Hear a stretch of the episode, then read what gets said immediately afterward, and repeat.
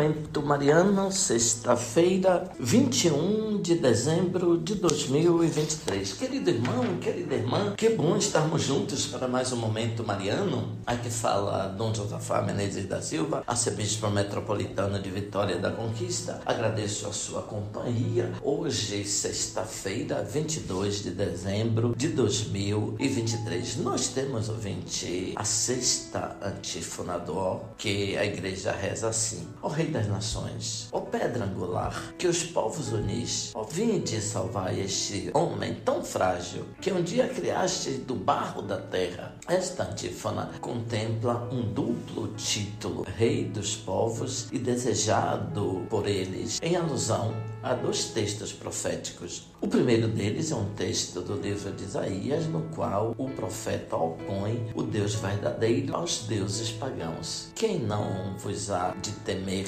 Rei dos povos? A vós é devido todo respeito, porquanto entre os sábios dos povos pagãos e nos seus reinos nenhum se assemelha a vós. Jeremias capítulo 10. Esta palavra do profeta Jeremias é retomada no Cântico do Cordeiro em Apocalipse 15 15 cantavam o cântico de Moisés, o servo de Deus, e o cântico do Cordeiro, dizendo: Grandes e admiráveis são as tuas obras, Senhor dominador. Justos e verdadeiros são os teus caminhos, ó Rei das nações. Entretanto, tanto em Jeremias quanto no Apocalipse, esta antífona não é messiânica e também não parece ser retomada pelos padres da igreja. Assim, seu significado messiânico é algo original da própria antífona. O segundo texto é o do livro do profeta Ageu, capítulo 2, em sua versão latina, onde há uma referência ao desejado de todas as nações. Esta expressão da antífona é retomada em dois textos de Efésios: Cristo, pedra angular, eu coloquei em Sião uma pedra angular, um bloco escolhido, uma pedra angular preciosa de base. Quem confiar nela não tropeçará. Além disso, com a expressão que uniz os povos, antífona se refere a Efésios capítulo 2, porque ele é a nossa paz, ele de dois povos fez um só. Assim,